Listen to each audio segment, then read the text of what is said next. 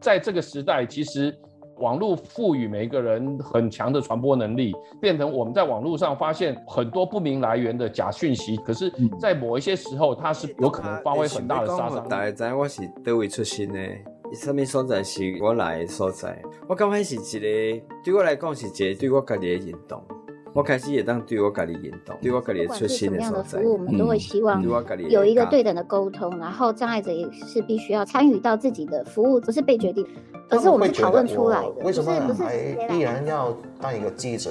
不是说什么风光啊、光彩啊、挂名啊、那个名誉的，嗯、就是只想为香港人保留一个应该有的声音。听到一个不只是官方的声音。这里是灿烂时光会客室，我是管中祥，一起听见微小的声音。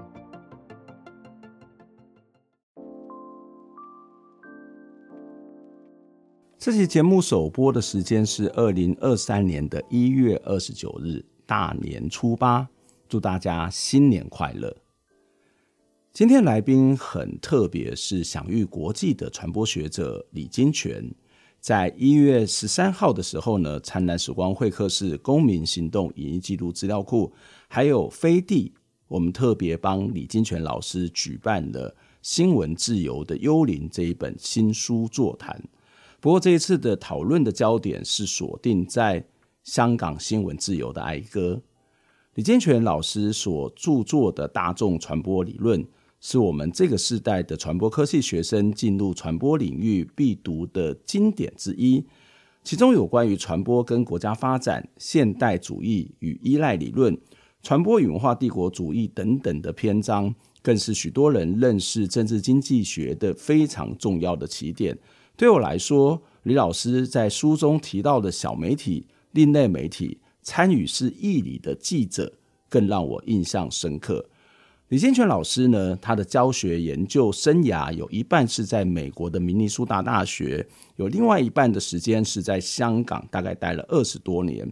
他对于香港有非常深刻的观察，香港的政治及传媒面对着中国、英国的双元结构，不止在政治体制上面有所差异，同时也充分反映了威权体制跟资本主义的两种意识形态。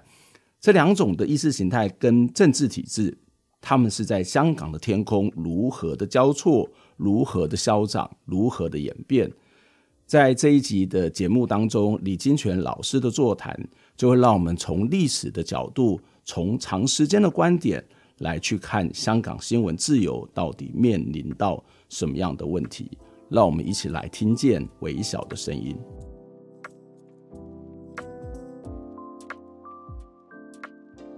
因为李金泉老师出了这一本《新闻自由的幽灵》这一本书，那这本书其实呃，我们这本书很有趣的地方是，它同时把台湾、香港跟中国哦、三个华人地区的这种政治体制跟呃新闻自由的发展是整个放在一起去讨论的、哦。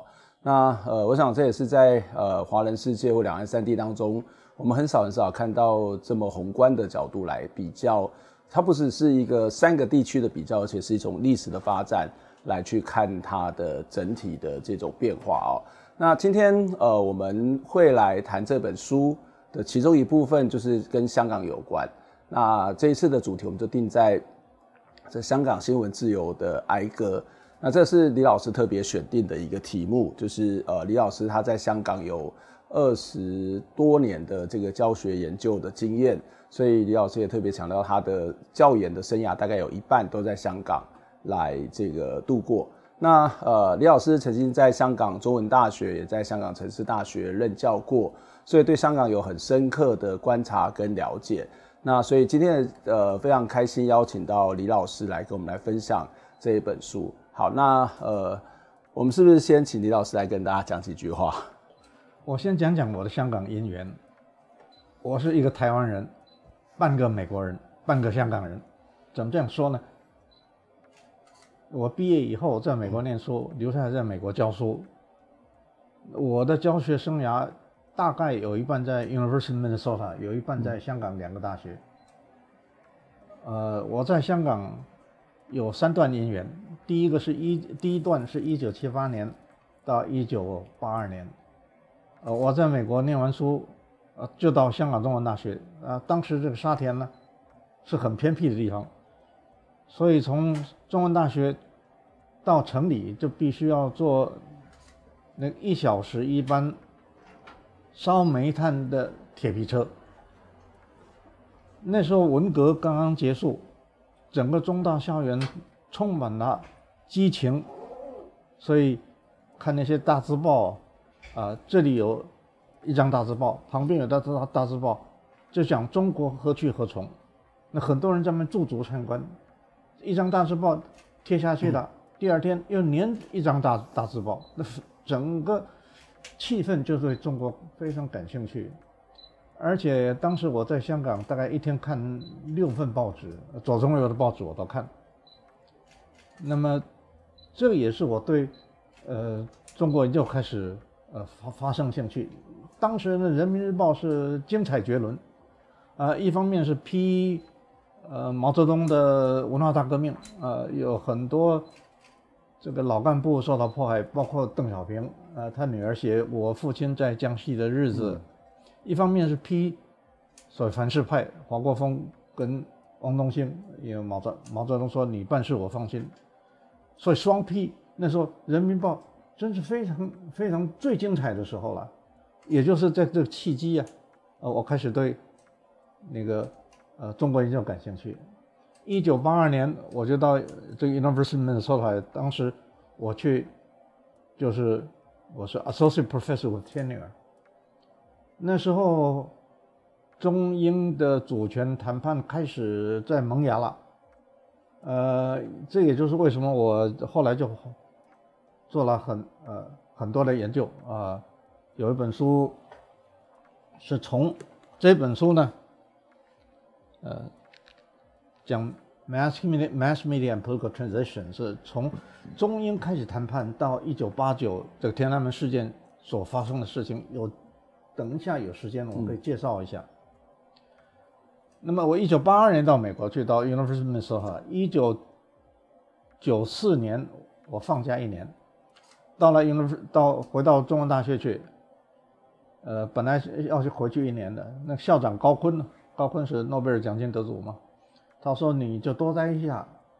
后来我说好，我今年在这儿，明年回去，我再请假两年回来。所以他就请我做。呃，讲座教授了，一九九四年。那当时我主要的目的是跟我的同事陈涛文啊、潘中党、苏尧基研究香港回归的新闻报道，所以叫 Global Media Spectacle。那时候有几千个记者，呃，到香港去采访这个主权的回归。外国记者不是对香港有兴趣，是对中国有兴趣。嗯啊。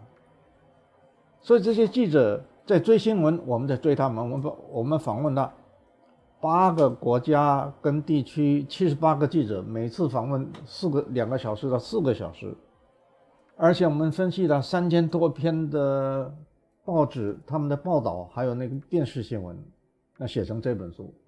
这是我的第二段。那么一九九八我要回美国的时候，中文大学说：“那你就留下来，不要回去了。”我说不行，因为我的小孩，我的女儿还有两年才念大学，我再不回去，他不认我了。他说你就请假两年，等他念大学你再回来嘛。我也不敢贸然的这个接受。等到我回去了，啊、呃，结果这个香港城市大学，呃，就伸出了橄榄枝了。他说你来，我说我刚来，刚回来，才没兴趣呢。嗯。结果他们不断的这个追了我两年，我就说那我就看看嘛，啊，是缓兵之计。没想到去了以后，哎，觉得可以有所作为。我说那我回去请你想请假两年再来吧。这个门的说他说你怎么老喜欢往外跑？你这刚回来还要再去？我说下不为例了。所以我就回到香港城市大学去了以后。呃，那时候是 SARS，呃，我就跟校长讲说，我可能做不完，要做不完两年，我要回去了。他们催我催得很紧。校长说：“你说他太冷了，你就别回去了。”我就这么这样待下来的。所以一待在城市大学待了十六年，我创立了这个一个新的系——媒体传播系，创立了传播研究中心，啊、做了，但他们给我很多的空间呢，做了很多很很创，做了很多的事情。这些事情你们有兴趣，我有本书叫《传播纵横》，是联经出的，一九这个二零一九，那个那个跋大概是全世界最长的跋，它有几万字，就把我这一段。呃，东东这个讲出来，那这是我对我跟呃这香港的渊源，这种因缘呐、啊，是好是善缘呐、啊，嗯，嗯，也丰富了我的这个人生的历练。这也就是为什么人家说你一个台湾人怎么来谈这个香港的问题？我的确，另外这本书有一章写香港的问题，这个大概有六十页吧。是很有深情的，我觉得我们做学者当然希望能够控制自己的情绪了，但是我觉得我写这这一章是很有深情，特别是国安法，嗯，还有写台湾的那那那个也是很有深情，就我觉得可以讲我写这些东西有有有我自己的生命在里面，嗯嗯，哎，这是开场白嘛，对。其实，如果大家有机会的话，可以看呃李老师他过去很多的著作，因为最近我们也帮李老师在《传播文化与政治》这个这个呃学术期刊里面有做了一个李老师的一个专题的这个呃出版哦。那我们自己在阅读的时候，我都觉得说实在，我觉得李老师很猛哦。就是在过去威权的时代，李老师就开始倡议这个解除报禁。然后也对于所谓的中国意识跟台湾意识，在当时的传播学界算是非常保守的一个一个环境当中，事实上他提出非常非常多他的一些看法。我觉得，也许大家有机会的话，李老师也可以在这个部分，如果我们有机会再回到台湾来讨论的话，不过我想要先还是放到这一本书啊，这本书事实上。谈论的台湾、香港还有中国这三个地方的传媒跟政治体制，那当然这个这三个地方可能叫做华人地区啦，很广义。可是这三个地方的政治发展跟传媒的发展是有很大的不同的哦。那当时为什么会想要把这三个地方是放在一起来做讨论？那你是用什么样一个方法论或什么样的架构来去架构这样的一个呃传媒跟新闻自由跟政治发展的关系呢？我想很少人像我有这么好的这个呃机缘。呃，可以，呃，我是在台湾出生长大，所以对台湾的各种，即使在戒严时期，我人在海外，对台湾还是很关心的，这整个脉络还是抓得很紧的。我在香港工作这么久，还有近水楼台，我对大陆对这这个呃中国大陆的传传媒变化也随时呃在关心，所以很少人有这种。机会能够接触到中港台，那同时呢，当然我对美国，呃，在美国生活这么久，呃，对美国也很有很有兴趣，所以我在分析这个东西啊，分析这呃中港台，我是不断联系跟美国的关系，放在一个我自己的这个学术的这个是希望在历史的架构。全球的视野，一个呃经纬交错地方来看媒介，同时我是希望看到政治跟经济之间的辩证的关系来看媒介。但是我的政治经济呢，我不是马克思主义的政治经济学，马克思主义这经济学先验上就认为上层建筑就文化啦、媒介这些东西，政治是说到最后是受到呃经济基础所决定的。我觉得马克思的。特别新马的这个呃政治经济学啊，对于批评发达国家是非常锐利的，因为在这些发达的资本主义国家，英美啊、欧北欧洲啊，这个国家机器对于媒介的控制或是它的迫害，不是赤雷，不是赤裸裸的，所以他们主要的批评是对于资本的累积跟集中，嗯、但是对于第三世界，特别是东方专制。那政治力量是笼罩一切，所以在市场某一个在某一个角度来说，市场对于这个政治的滥权是有制衡的作用，在台湾看得很清楚嘛。嗯嗯。那当然我不能讲得很细，有机会可以专门的讲台湾。那台湾还有香港也一样，大陆的话，这个党国一方面是培植市场，特别是邓小平的开放改革以后，一方面培植市场，一方面要压制市场。那么整个媒介在市场竞争当中，有时候会偏离党的控制。那个时候，党就把它收回媒介的空间，就像风筝飞得再高，随时都可以收回来到笼子里面去。所以我在看政治跟经济之间呢，他们那个辩证关系在哪个情况啊？它是互相结合的，哪些情况底下它是互相对立？我想我是用这种角度啊来看这三个地方。嗯嗯，那我在做这个研究呢，一方面就是哎。把他们这三个华人社会当成个案，然后互相参政，再来就联系到整个国际脉络，特别是跟美国的这个关系。你说台湾怎么发展跟美国息息相关，啊，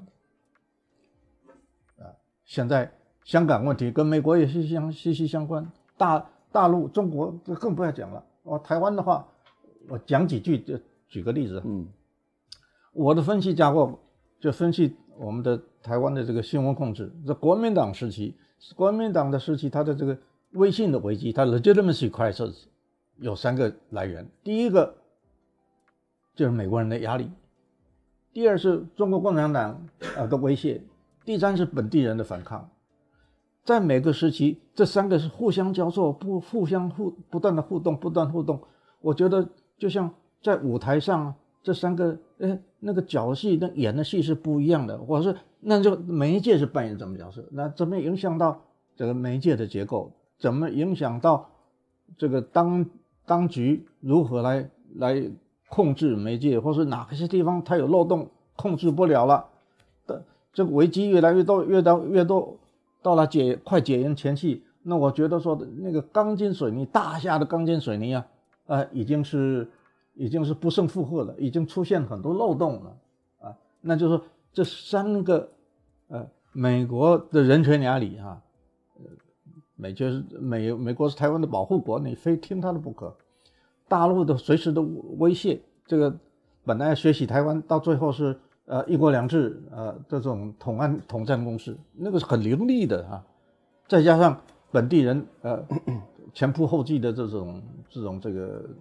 党外运动，嗯，所以它就是主要就是政治跟经济之间呢是不断的怎么样变动，嗯，这这边还蛮好玩，就是待会我们也许会也会谈到苹果日报的部分。刚刚谈到那个政治的控制，其实有时候就是跟传统在西方在分析这种可能呃其他国家它可能政治经济这种结合，然后去做某种传媒的控制、社会的控制，可是在所谓的。呃，发展中国国家或者东方的国家，可能不见得是纯粹的是这样的。例如说，也许我们待会谈到苹果日报，苹果日报事实上你会看到，在一个政治控制的状况底下，它实际上是某种的经济或者是某种自由市场的那样的一个模式去对抗那个政治的控制，甚至它反而是用集资去买报纸的方式去面对这个来自于中国或者是香港的这种控制哦。不过另外一个部分，呃，老师的这本书里面也提到所谓的双元结构，就香港在传媒跟政治上，它面临到所谓双元结构。这双元结构，一个是来自于中国的，一个是来自于这个香港的这个双元结构。那这双元结构，中国当然就是一个威权体制的代表。那香港实际上就是一个比较属于从资本主义的这个角度的一个部分的发展。可是这个资本主义它是有民有自由没有民主的。所以呃，在从呃这个在从港英时期一直到呃中国呃到二零呃一九九七到二零零三甚至到二零一二。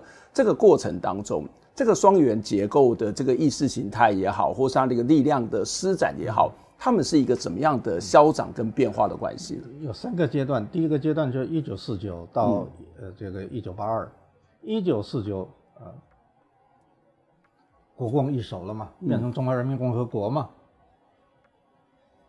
中国要收回香港啊，随时可以收回去，不必等到一九九七，一九四九。随时可以收回去。再说后来，你只要砍断东江的水，香港人没没水喝，就可以收回去了。为什么会这样留着呢？那是毛泽东要长期打算充分利用的政策，就是八个字：长期打算充分利用。因此，香港才可以继续留下去。香港的这个危机啊，港英的危机最大的危机在哪里？一九六这个六六年香港暴动，那是。大陆文革的余绪，嗯，所以港动这个港共啊，啊，说是我们要把香香港斗成臭港。那么香港那港英政府一方面就压制本地的左派，嗯，一方另外一方面采采取一个观望态度，看中国到底要不要收回去，要收回去我们就回老家。后来发现。这些红卫兵到北京英国代办去烧烧这个英国代办代办处，周恩来就出来骂他们轻举妄动，而且解放军从也没有从这个这个呃深圳要进城的迹象，说英国，而且大部分的华人百分之九十八的华人是支持港英的，所以港英就知道，哎，他们不会收回去了。嗯，我必须再再说。我们讲香港新闻自由是什么自由？一九四九年，港英是没有力量把国共势力排除香港的，所以港英做什么？化暗为明啊，文斗不武斗，不武斗。右台湾啊，右派、左派都可以有你们的呃各种机构，也可以办报纸，嗯、所以可以左右报纸都有，互相骂。化暗为明，我就知道你们心里在想什么，做些什么，但是不可以无道啊。所以香港的新闻自由是什么自由呢？是批评国共双方的自由，而不是批评港英基本利益的自由啊。你不可以批评港英的利益，这个呃，这基本利益啊。你可以批评港英的行政措施，不可以批评啊，你殖民政府帝国主义，这是不准的。嗯哼。所以到了。一九八二年啊，那时候啊，英国的势力，港英势力是独大嘛，所以单元权力结构，啊，所以跟媒介之间呢的关系啊，当然是比较顺畅的了。除了左派在做《大公报》啊，《文汇报》呃，在六六年啊暴动的时候啊，港英本来压他们，呃，其他。香港的报纸在八六零年，呃，这个五零年代、六零年代啊，他们主要的兴趣是在国共的斗争，对香港本本地的这个问题啊报得非常少。最重要的七零年代，在香港出生的人已经超出从大陆来的人了，所以本地的报纸就兴起了。那么这个报纸中中间性的报纸，一个是。给知识人看所所看的就是《明报》，嗯，然后呢，给一般普罗大众看的最重要的就是《东方日报》，啊，所以这个所谓后来到了第二个阶段，那就是一九八二年到这个一九八，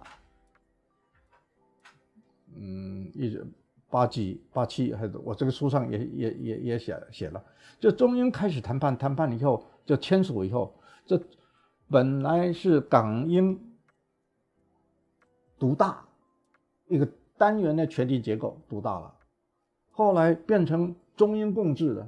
因为香港的这个新华社，新华社是代表呃中方的力量嘛？为什么叫新华社呢？因为它本来中国希望在香港成立一个这个总领事馆，港啊，这个英国说不可以，英国说这是我们的土地，你如果成立一个总领事馆，呃不。英国人希望中国，中国可以成立一个总领事馆呢，中国不肯了。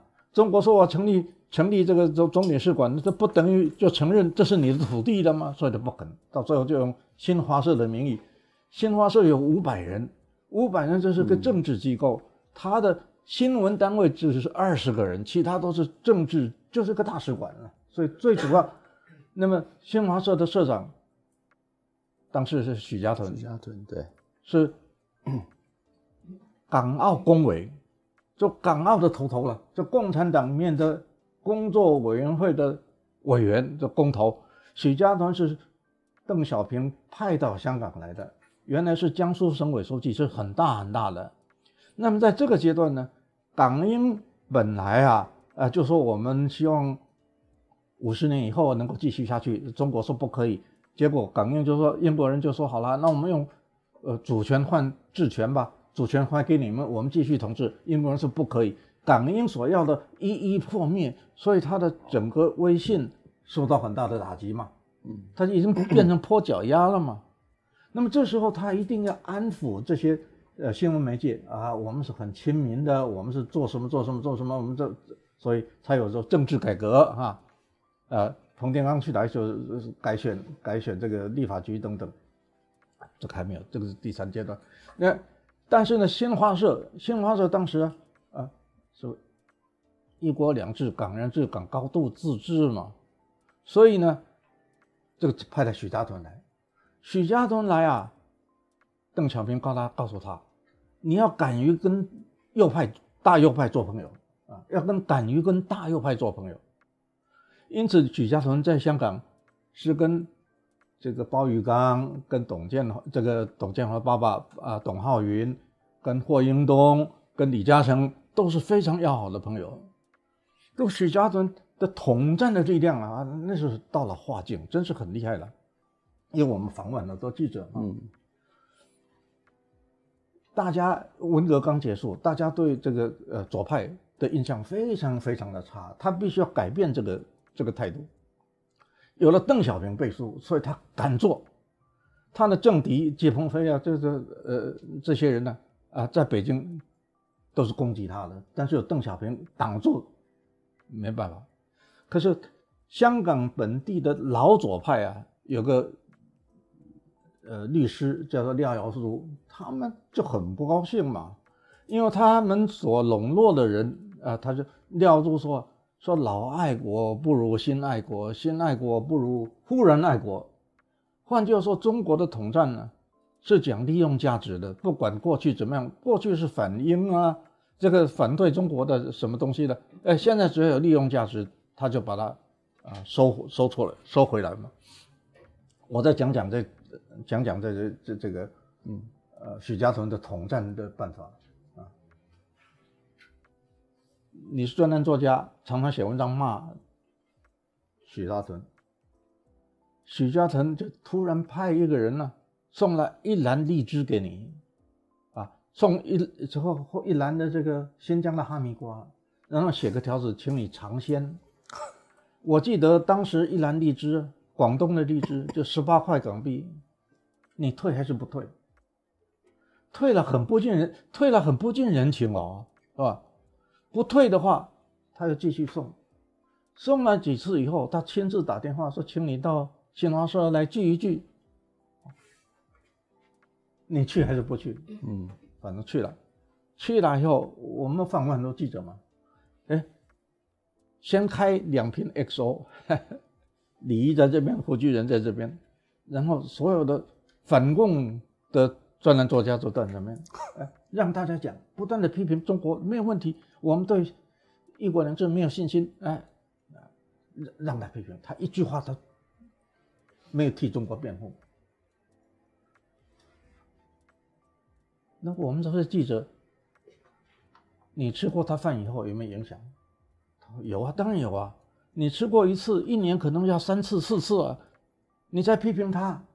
见面就很不好意思嘛，嗯嗯、很难为情嘛，所以到最后啊，哎，就说共产党可以骂，许家屯不能骂。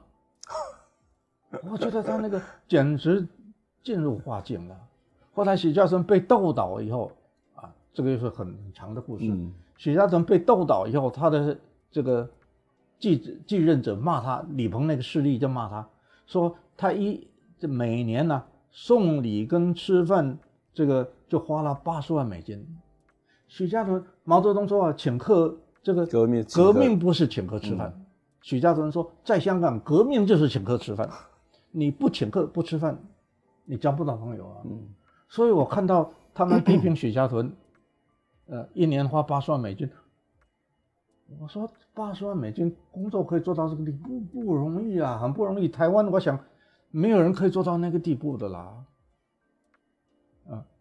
后来我在美国，他逃亡，他这个流亡在美国，我见过他，还跟他谈过话，这个后话了。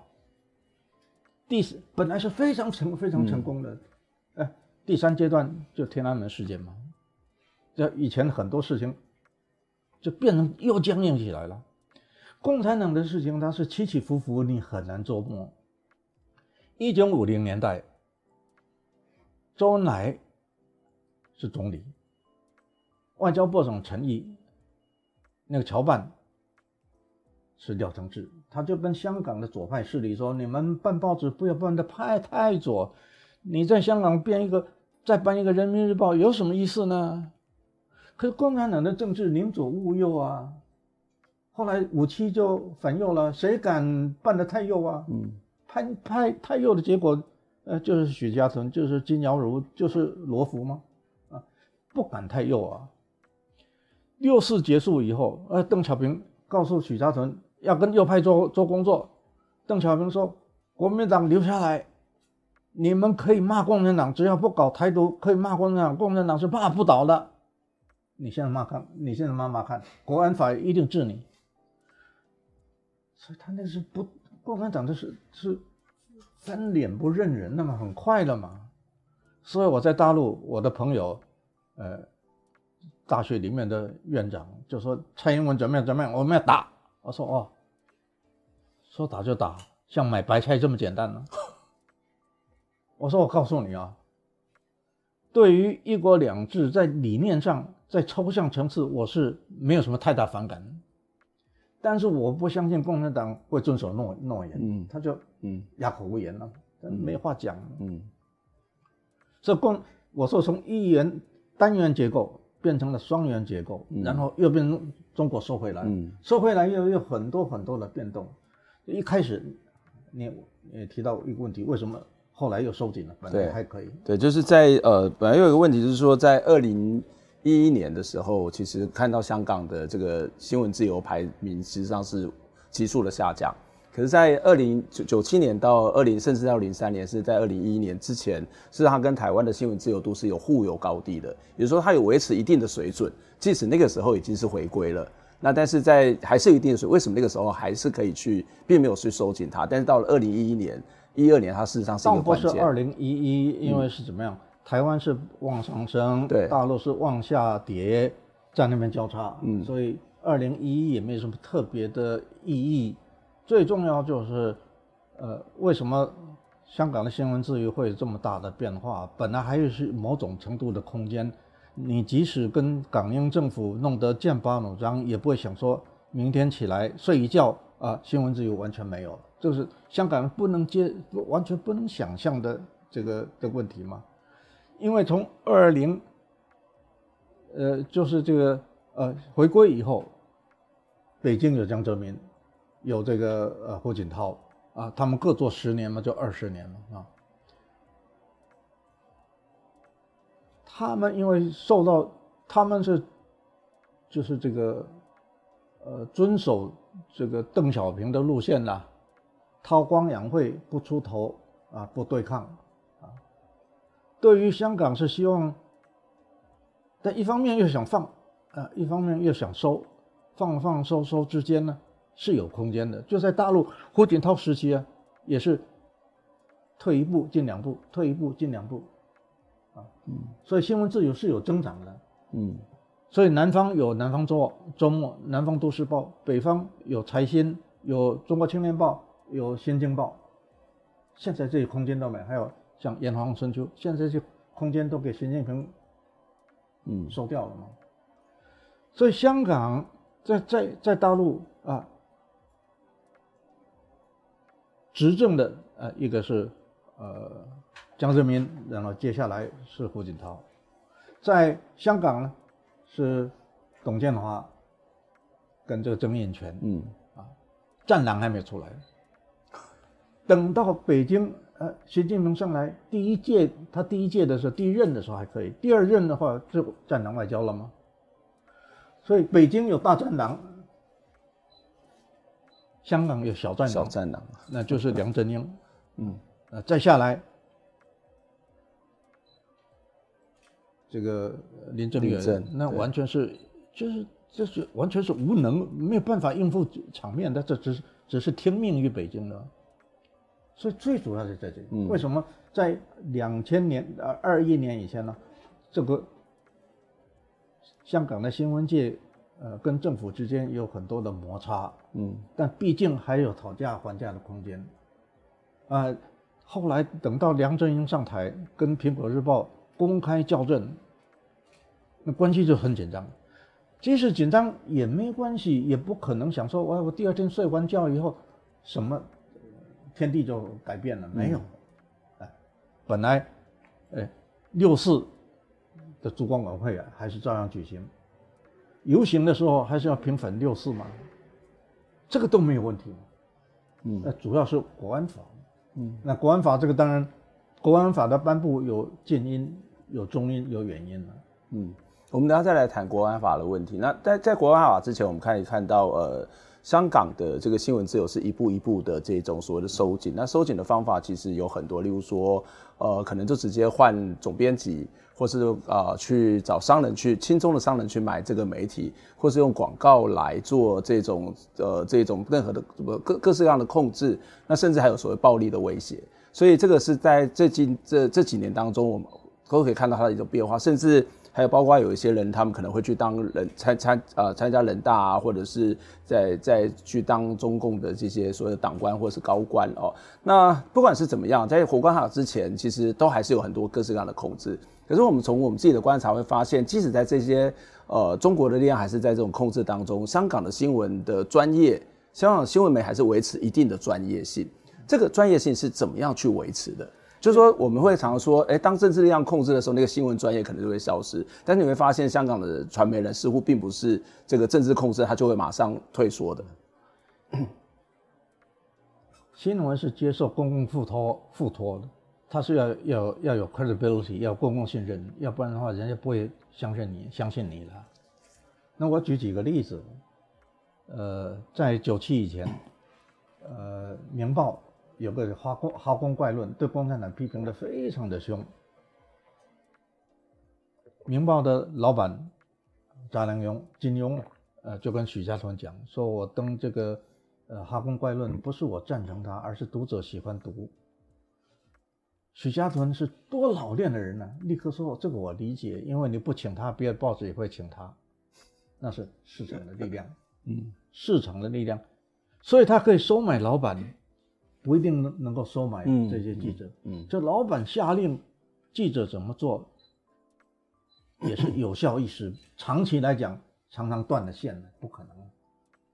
所以你老板你去中国做生意，呃，收中国中资的广告，呃，去接近做大官啊，呃，人大委员、人大代表或是政政协委员，或者给你各种各种从容。有没有用啊？明报，我再举一个明报的例子，啊，张良鏞把报纸卖给了雨平台，雨平台年少得志，啊，也很轻狂，所以他就弄了一个中天，嗯，结果中天赔了一塌糊涂吗？呃，不是现在，是现在中天的前身，对对对，对。那时候张良鏞告诉他，你千万不要去搞这些，因为什么？共产党有党。军队跟传媒，他是不会让给外人的。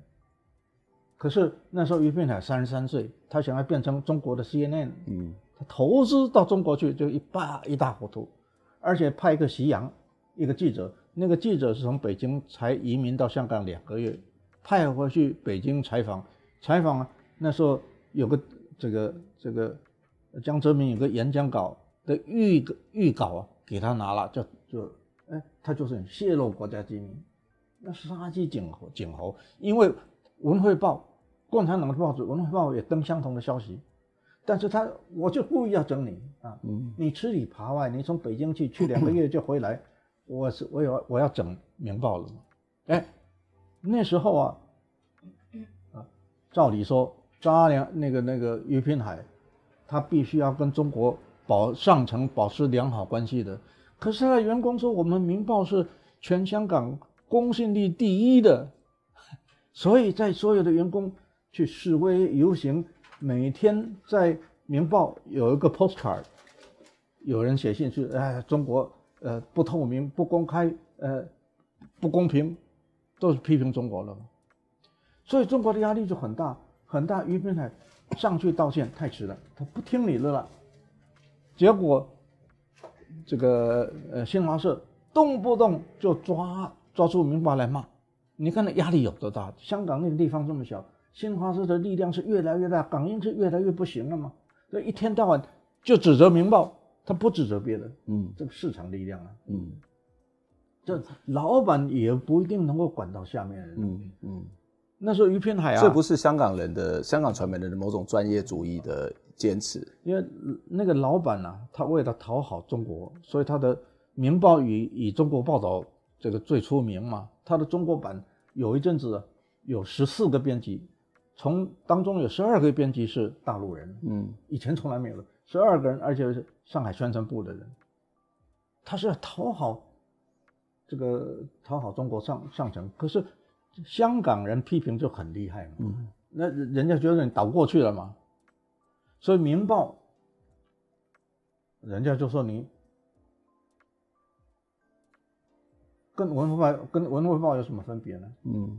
所以老板是想要做什么，下面不一定听他的。嗯嗯，也许一次两次短期可以听他，长期来来来讲很难。第二，这是从市场的力量。嗯。第二就是新闻教育。嗯嗯嗯。香港一至少这本来就是有有自由没有民主嘛。对。从来就是有自由的嘛。港英你不是港英的特点在哪？你不惹他，他不惹你。共产党是你不惹他，他惹你。港英，所以从来是新闻自由就是高的。香港电台，他的老板是从 BBC，嗯，从 BBC 请假到香港去，所以香港的那个香港电台啊，它的风格就是想学 BBC 嘛。我在香港呢学到一个字，在英文叫 second。Second 就 second，second 两，嗯，一一分钟两分钟那个是那个 second，美国人不这样讲，second 就是那边呢留职停薪，把它就，呃，就 BBC 留职停薪到到另外地方去工作，香港电台去去工作，这个叫 second，嗯，英国人这样讲，美国人不这样讲，所以他那个风格，他批评起港英政府是很严厉的啊，因此一九不九九。一一九九八年，那个徐世民啊，人大在这个呃政协政协常委政协常委，他到北京去开会，在这批评，说这个香港电台拿的是政府的钱，早也骂，晚也骂，这个呃早也骂，下午也骂，晚也骂，整天都在骂香港政府，就一直所有的政府的这些特首对于香港。电电台啊，都恨之入骨，但是民意支持他，啊，嗯，也不敢动。那这次就动了，这次国安法以后就整个换了，嗯，就动了，啊，还有呢，就整个香港受到英国的影响很大，受到美国的影响很大。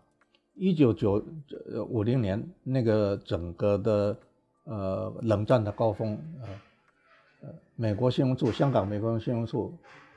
所出版的大家都读过吧？那个《今日世界》啊，学生英文杂志，还有各种翻译啊，还有呃，他们也资助了这个亚洲基金会，亚洲基金会也资助了这个张国兴的的亚洲周亚洲的杂志，也资助了这个呃友联出版社，这影响力都很大的。就我这一年，我这个年代的学生的的呃这批人呢、啊，很少不受这些影响的。我告诉你，友联出版社啊，有个报纸叫做《中国学生周报》。我这个年纪的人，从来没有人没有读过的，就影响力这么大。我在台湾一个乡下的学校就看到《中国学生周报》，我写信去给他们说我要做你们的这个校园通讯员，他说可以啊。后来他每年就呃每每个礼拜寄一份《中国学生周报》给我。中国学生周报首任社长是余英时，啊，那个有一天呢、我家里附近的人就说，呃，调查局调查局有人在问你，跟跟我爸爸讲说，调查局说在问你儿子平常在做什么，那我爸很紧张啊，就赶快去找，拜托人拜托人，去找到调查站的那个人，那个人说。啊，没什么，没什么，我们是调查这个女工被侵扰什么什么东西。过了一阵子以后啊，我那个学校的中国学生周报没有了，我家的中国是学生周报也没有了，因为那是友联是第三势力，又不喜欢国国民党，也不喜欢共产党，他要走第三、第三、第三条民主道路嘛，就美国人所支持的。我那时候是初中二年级，我怎么知道这么复杂的背景啊？那是白色恐怖，都差一点去波及到我啊！就是中国学生周报，所以整个那个都是受到美国自由思想的、嗯、新闻自由思想的影响太大了。你现在问我这个年纪的人，看有谁没有读过中国学生周报？都都都读过，在香港，香港中文大学新雅书院。新闻系、新闻传播系是亚洲基金会出版这个这个资助的。对，亚洲基金会讲的不好听，就 CIA 的这个外围机构嘛。嗯，所以这里面呢，一方面，谢谢啊。但一方面，这个呃，一个市场再加上意识形态，嗯，两个。结合在一起，所以保证香港新闻自由。在企划这次座谈的时候呢，我拟好了访纲给李老师过目。李金泉老师并没有对访纲有太大的意见，不过他提醒我一件事情，他说：记者了解现况，但是学者应该要把时间拉长。使得一时一地的事情有历史的脉络可循，而能够得到原来如此的理解。相信在这一集的节目当中，你会发现李老师他不仅是在谈当下，也会从历史脉络来进行分析，希望能够协助我们把问题看得更清楚，看得更远。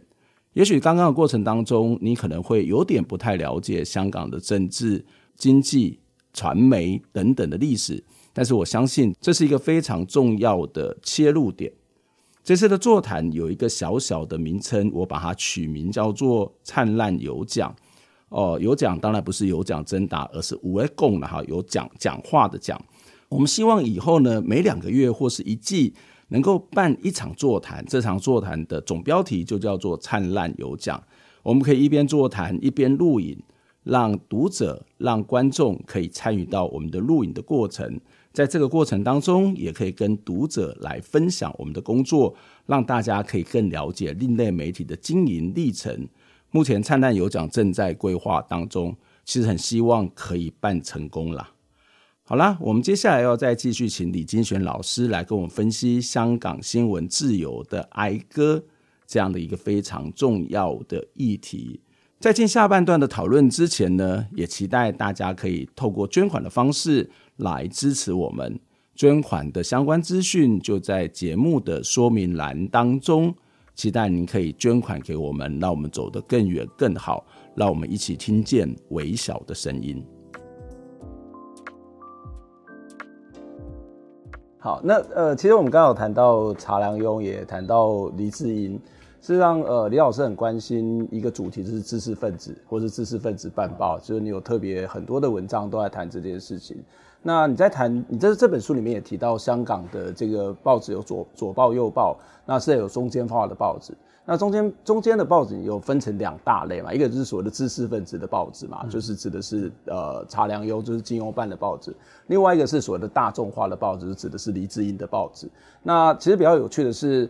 呃，《民报》一直以来就是刚刚查良鏞办办，一直以来就坚持了某种的新闻的专业，然后某种知识分分子的风骨。可是因为看他越来越走越靠近中国，或是被中国给这个整个整个接收了，或是整个给控制住了。可是相对之下，那个在一开始被认为是一些可能是呃新三社或者是所谓邪魔歪道的这个《苹果日报》，那他其实反而是在这个所谓的大众化报纸当中，他是坚守到最后一个岗位的。你你怎么去看这这两个人，或者是这两种类型的报纸？我觉得这是一个非常有趣的不同类型的知识分子。查良鏞当然是个政治手腕非常厉害的人，嗯啊，他本来就左派出来的，就《大公报》的这个副刊编辑。呃，五零年代他写信给周恩来说他要回北京去做外交官，周恩来说你就留在那边好了，我们这个呃文化新闻战线也需要人，所以查良庸后来出自己出来。办《明报》是《大公报》给他印的，哦，那最后交恶了，呃，细节就不讲，因为讲的太久了啊，会会会会很久。整个左派完全是批评这个查良鏞，嗯，等到查良鏞啊，文革的时候，香港的时候，香港这个暴动的时候，北京不是批三家村吗？对，乌桓邓拓、廖沫沙，港共就批评明假明明报三家村，呃，张良庸，呃，这胡巨人丁旺，所以张良庸害怕港共杀他们呢，张良庸移民到新加坡，叫《新民日报》。嗯嗯，新民明天的明，明天的明叫明报，新的明报嘛，新民日报。后来局势稳定下来才回来。嗯，张良庸在整个文革时期啊，他是反对极左派的，支持邓小平的，支持叶剑英的。嗯，所以结文革一结束，呃，邓小平不是在骂这个呃，在骂这个江青吗？江青说，他他在骂江青啊。他以为老虎的屁股不能摸，我偏要摸它，是邓小平的话，啊，查良鏞就写和就是社论在赞扬邓小平，啊，赞扬叶剑英这些。邓小平一复出，第一个就是高调接近这个，啊，张良庸嘛，所以张良庸是支持邓小平的。他在《明报》，共产党可以骂，不可以指名道姓。骂邓骂骂这个、嗯、这个邓小平，邓小平，所以张良庸后来呢，张良庸哎六四的时候退出来，退出以后退出他的什么议委会啦各种会啊，没有好久他又说表示呃他了解为什么中国必须要这样做，又回去了嘛。哦，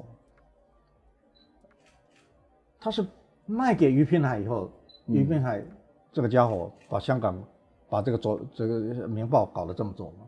走了又不成功啊，又给共又激怒了共产党。嗯，然后卖给张小青，张小青是呃马来西亚马来西亚的这个木材商人。对，对张小青基本上是不太去干预呃、嗯、这个社务的，嗯、所以《明报》还是保持某种，它当然压力很大，也有点摇摆，但是我觉得《明报》还是保持某种程度的独立的风格。嗯，我还是很尊敬他的。特别是副刊呐啊，特别是副刊，呃，副刊，对，社论也还可以。社论，我觉得他们《明报》还是有点有点骨气的。《明报》衍生出来的就是《信报》嘛。对，那个《信报》呃，因为是呃家族办办报了，呃，林行止，那《信报》也一样，也《信报》它是百花齐放，各种言论都有。《信报》不太培养自己的人，他就用。各地的人给他写文章付稿费而已，但那个格调是高的。等到《信报》卖给李嘉诚的儿子，就慢慢变，慢慢变了啊！这是张良用，张良鏞就是始终他知道在中国的政治的这个生态底下是怎么样，呃，把那空间放的最大了啊！这是查良鏞，嗯，一片那个那个李李志英不一样，我们老觉得。李志英这是很矛盾的报纸，嗯，一方面它是色情报纸，啊，犯罪报纸，可是我们老觉得它这个政治性很强。你要看《苹苹果日报》，台湾我不知道，在香港《苹果日报》主要的记者是突发记、突发事件记者、社会新闻记者，政治记者很少，经济记者没几个。嗯、对，但是为什么他给人家这么突出呢？有两个原因。第一个，他说找找几支很强的笔，一个董桥。一个李仪，一个一个曹杰啊，那骂过去骂起共产党是很凶的，而且是掷地有声的，他们真的写写的很好。这个知识知识分子好像看这些苹果日报有时候会脸红吗？但是我说不是，我要看李仪的文章，我要看董桥的文章啊。我觉得真是黎智英厉害在哪里呢？他第一次他自己是反共的，他是坚决反共的人。那时候啊，情势中英谈判的时候，情势这么的不稳，资金外流，黎智英反其道而行，花了七亿创办《苹果日报》，因为黎智英相信，就从共产党为了他自己的自身利益而言，他也会遵守五十年不变的诺言。嗯，连黎黎智英都相信共产党的诺言。唯一不相不是唯一的，这不相信共产党诺言的是李仪，李他最最近写那个回忆录不是讲吗？这大家都相信，这我不相信。李是左派出来的，所以他知道左派，他不相信。李正是右派的，他反而相信共产党会维持五十年不变。李志英是什么？他把香港是一个难民之岛，它的主旋律是拒共、反共、移共。李志英是把这个反共的情绪啊，能够转化成为商品。这是他厉害的地方，很厉害的地方。嗯，他自己的意识形态跟整个新闻利益，这个就他的商业利益是结合在一起的。香港人移共反共，因为有感应在啊，有个绝缘体，所以平常压下去也没什么问题啦，相安无事嘛。等到事情大了以后，那种反共情绪就出来了。六四就是嘛，嗯，香港那时候六百万人。有六分之一的人上街，而且是八号风球，就大台风的时候，八号就全香港都动起来了吗？好了，所以《苹果日报》不断的去，它是一个民粹性的报纸，populist，把一般人的这种反共的情绪激发出来啊，所以他成功在这里啊。嗯嗯，你看我我们在香港这个呃。二零零三，呃，反对，呃，基本法二三条立法，颠覆罪立法，很多人拿着报纸，那个报纸就这样，然后是黑底的那金色的字字，呃，不要董建华，这么大的报纸，不要董建华，哪有哪个报纸说，明报绝对做不了这这种事情，大标题两页哈，不要董建华。你在示威的时候，大大家哪一个不要董建华？你看多多厉害呀、啊！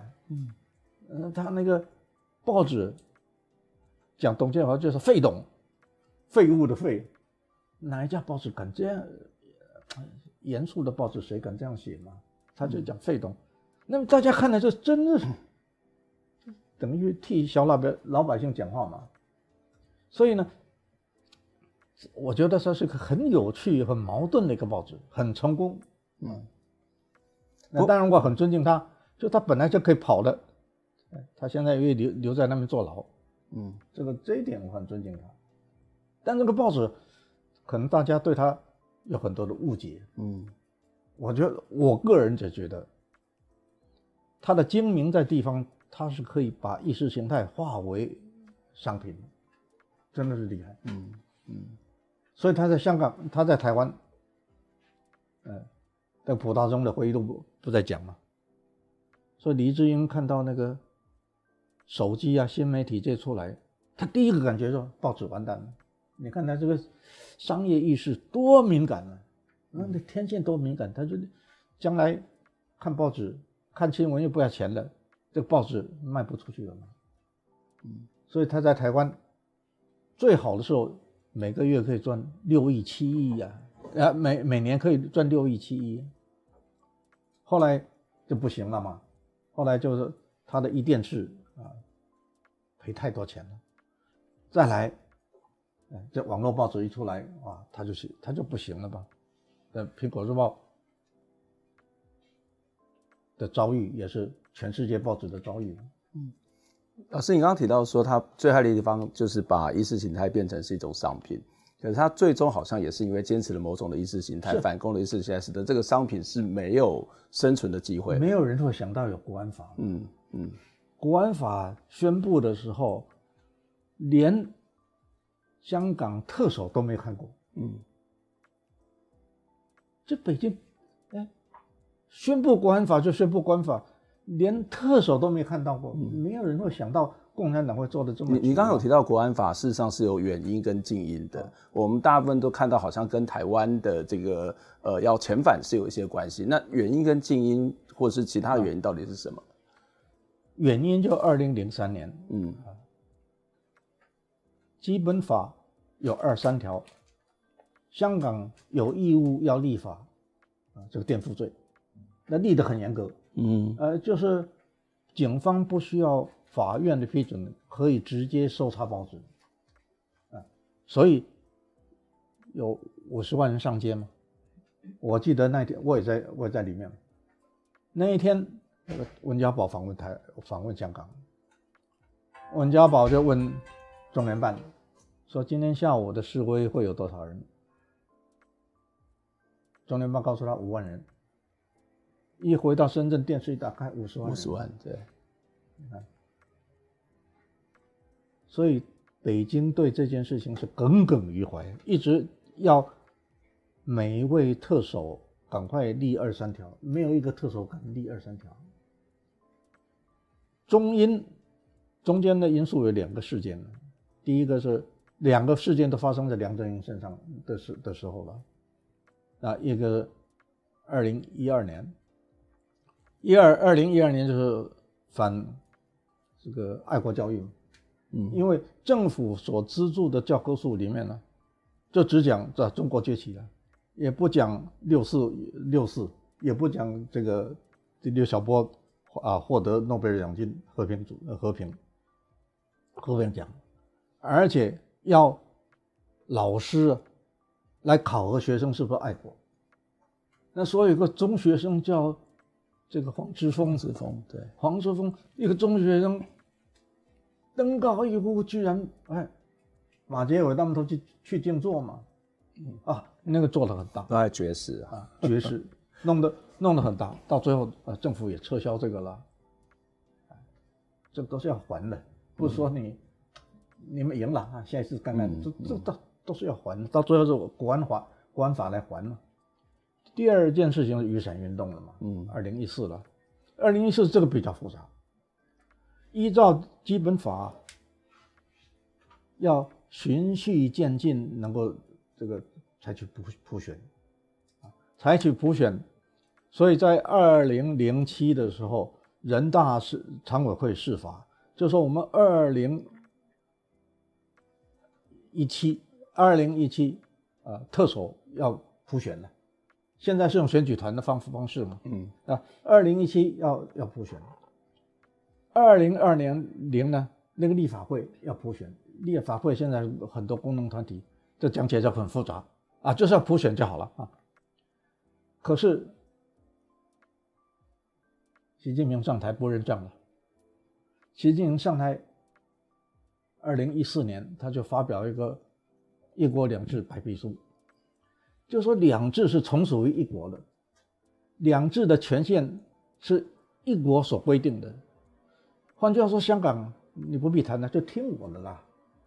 所以呢，原来这个选，首先呢，邓小平说以爱国爱港人士为主体啊，为主体啊，现在把为主体拿掉了，就是你一定要爱国爱港人士。换句话，以前。用代理人来管，现在自己人来管，我权力全部收回了。因此，你要选特首，先要考察考核你是不是爱国爱港，啊，所以才有雨伞运动嘛。这完全不符合你人大常委的释法，不符合基本法，不合符合各种东西，他不管了。那皮国运这雨伞运动，大家还记得那个警察是？开设这个催泪弹，嗯、白色的催泪弹，烟雾弥漫啊！那很多人拿着五色缤纷的各种雨伞去挡挡这个催泪弹，你赶我追，你退我进，我就说那是用卡夫卡的这个很荒谬的场面了，说世纪末的荒谬感场面，这而且全世界的嘛啊，嗯啊，七十九天，七十九天后来警方清场啊才结束。静音，啊，静音，呃，就是反送中啊。反送中是希望能够把这个罪犯送回中国去审判嘛。那这这以前发生什么？铜锣铜锣湾书店，书店，铜锣湾书店这些人呢？哎，在泰国、在香港、在大陆全部失踪。嗯，那真是抓人哦！照基本法。大陆的警察不可以越界到香港来抓人，他们真的抓人回去了。那问林荣基就晓得了啊，这个李毅他们都很紧张啊，后来移民到到加拿大去啊，那很紧张，真的会抓人啊。啊，草原弄得弄得这么大，那么现在遍地开花，那一阵子大家我想记忆犹新嘛，但是弄得实在是，呃，双方都很不节制了，呃，你看，瘫痪的机场，瘫痪的道路，瘫痪的地铁，而且各大学也都那个去破坏这个商场，破坏这个大学大学，很多事情这个运动可能。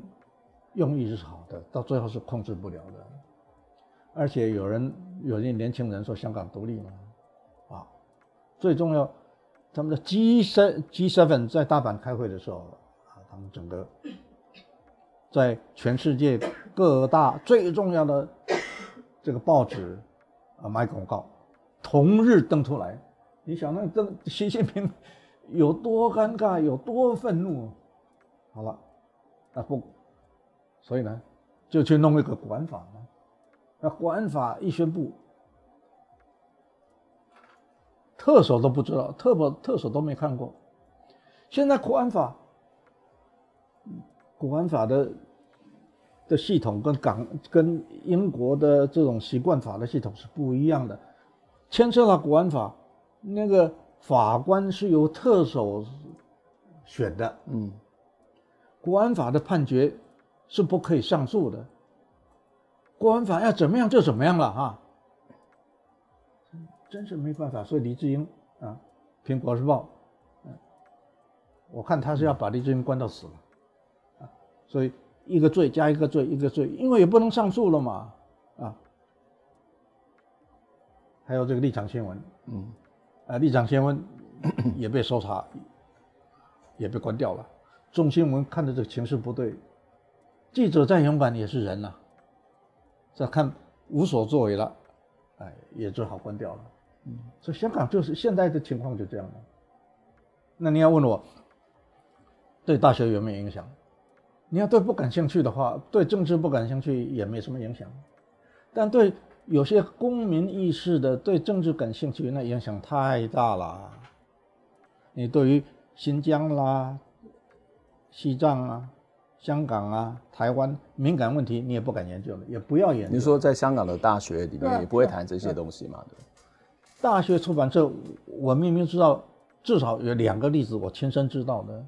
大学出版社已经答应要出书，后来都撤回，不敢出了。嗯。中文大学出版社出了很多有关文革的书，以后不可能出了。而且香港公共图书馆有二十九本有关文革书全部下来。最主要是六十七个公民团体，包括这个什么教协啊，嗯，包括这个记协，呃，记协没有，记协还在，但是也没用了。对，现在这这很压力很大。还有那个呃六四的的推手民这个呃支联会啊，各个都关掉了，而且他们网站的所有的消息全部删掉了。你不你不觉得是一九八二吗？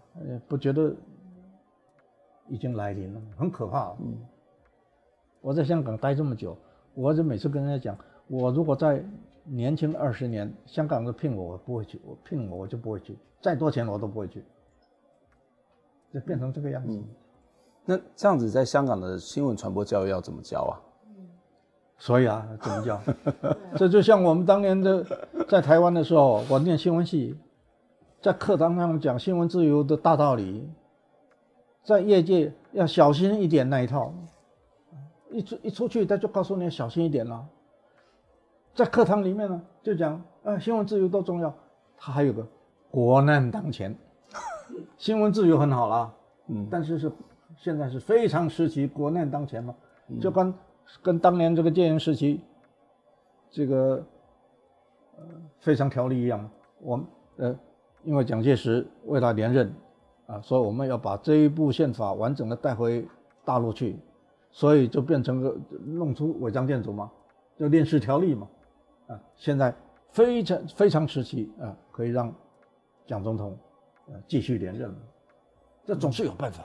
不过我我自己曾经问过那个中文大学李立峰老师，我也问他同样的问题，那怎么教？他说，我就还是教我原本在教的新闻专业，就他觉得该讲的一些观念跟想法还是要讲，但是不见得是要去呃怎么冲撞或者怎么去去做这种去做挑战，但是基本的价值跟观点还是要说的。要我我也会这样做，那、嗯、不一定要煽动，嗯，嗯但是我可以讲说，哎、欸，我可以有很多案例嘛，嗯，在美国有些什么案例，在英国有些什么案例。甚至香港本地有什么案例都可以讲出来，就开拓他们的视野啊。嗯，嗯，我觉得这很多时候啊，我们当年在新闻系所读的那些东西，环境一变化是有用的。没错啊，就是水到渠成。我自己我们自己的成长过程也是这样了。我们在学校也是在刚刚解严嘛，然后也是在新闻传播科系，然后也是讲了一大堆新闻自由的大道理，但是学校还是要审稿。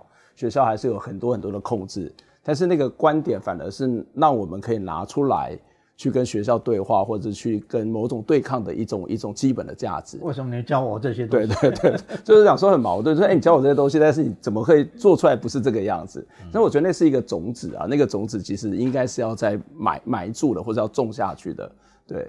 那呃，在香香港的新闻自由，当我们可以看到，在这个过程当中，它受到很大的影响。不过，我们也看到了，呃，香港的这些最近这几年也开始出现一些在海外的媒体，或者在香港内部也包括一些这种小型的媒体，例如说法庭新闻，或者是可能长期已经做了呃法庭线了，或者是长期已经做了十多年的香港的 inMedia，这些小媒体还是一样的存在。那老师在过去的很多的文章里面都在谈一个东西，叫所谓的小媒体，那也是我们在谈的所谓的另类媒体。那当时你也提出了说，包括像台湾的地下电台、台湾的党外杂志，它事实上就是这种小媒体，它是具有某种的这种挑战的机会跟这种角色的哈。你怎么去看待这些在国安法之后，不管是跑到海外的，或是留在香港的各种不同的小媒体，他们规模可能也都只有五到十个人，甚至更小。你觉得这就是你所谓的小媒体，或者说他们有一些可能性跟机会吗？我有一篇很长的文章，就讲台湾的，就讲党外杂志。党外杂志，我说这个星星之火吧，这像点火作用啊。但是我不相信党外杂志有独有独立的影响力。党外杂志如果没有党外运动，它是无所复利的。它一方面是党外杂志的党外运动的一个情报中心，可是如果没有党外杂志的话，呃，党外运动的话，党外杂志是没用，也是很简陋，人很少，很粗糙啊，压力也是也是压力很大。那么台湾的地下电台情况也不一样啊，那很多卖药的的什么东西的也昙花一现的。台湾解严以后，有一百多家新的报纸，只有一家存活，《自由时报》。这个现实是很残酷的。那么现在你凭着很多人很有理想、很有激情，啊、呃，弄出很多小的网媒这样的东西，嗯，你还是要生活的。这些很多人到异地生活，到异地生活是很不容易的。而且这种反馈机制很差，你也不知道你的知音在哪里，有没有人到底有没有人在看？他们能够坚持下去，我是非常佩服。但是我的，他们如果要关掉的话，我是完全可以理解。嗯，所以我真的不觉得有太乐观的理由。慢慢说，慢慢说，这个一定到最后啊，如果保留三家，那我就觉得很了不起了。三家。而且不是三五个人，三五个人能，呃，就很难做些什么。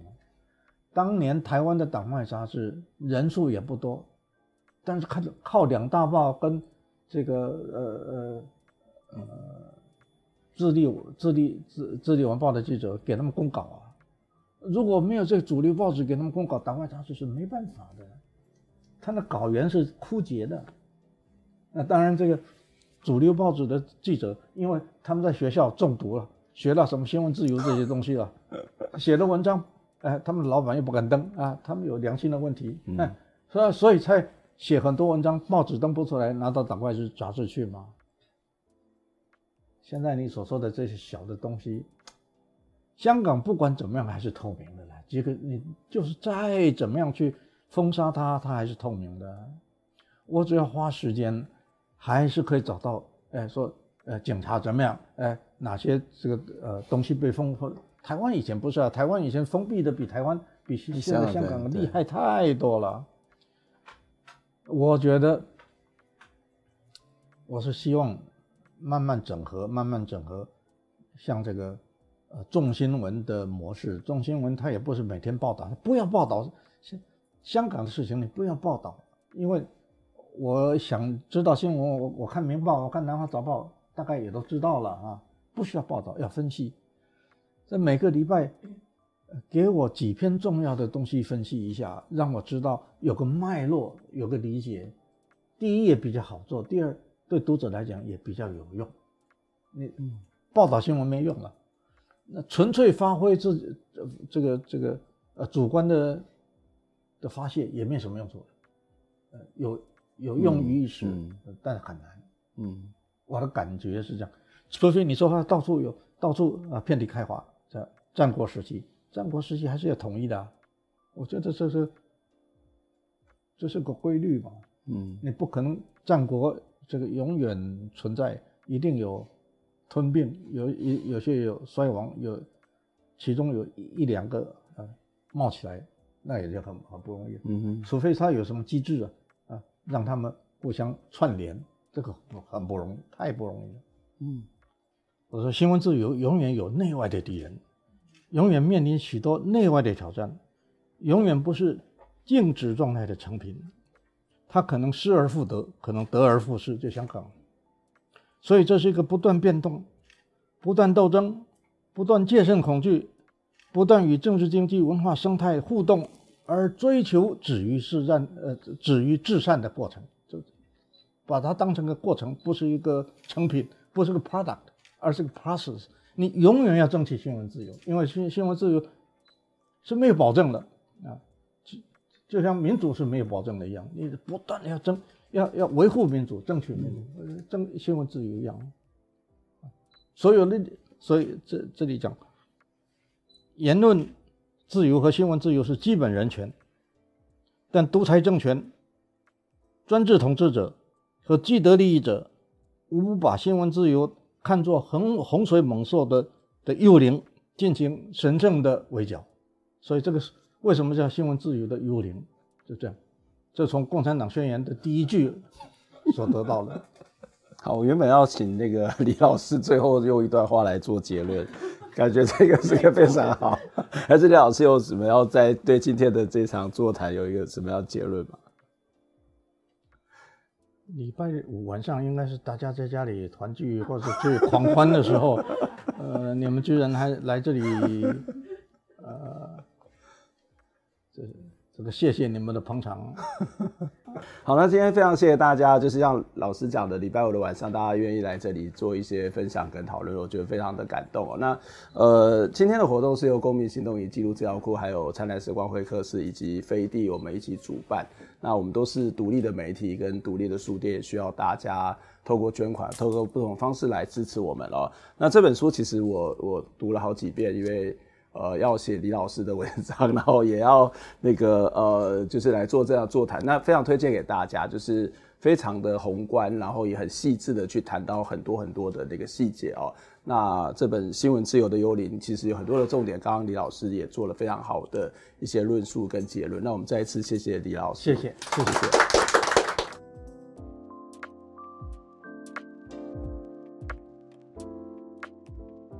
听完这期节目，你有什么样的想法呢？非常欢迎您可以留言来跟我们分享您的看法、您的感受。当然，也期待您可以透过捐款的方式支持我们，或者订阅我们的节目、分享我们的节目，不管是 YouTube 或者是 Podcast 频道。谢谢您的收听，下周再会。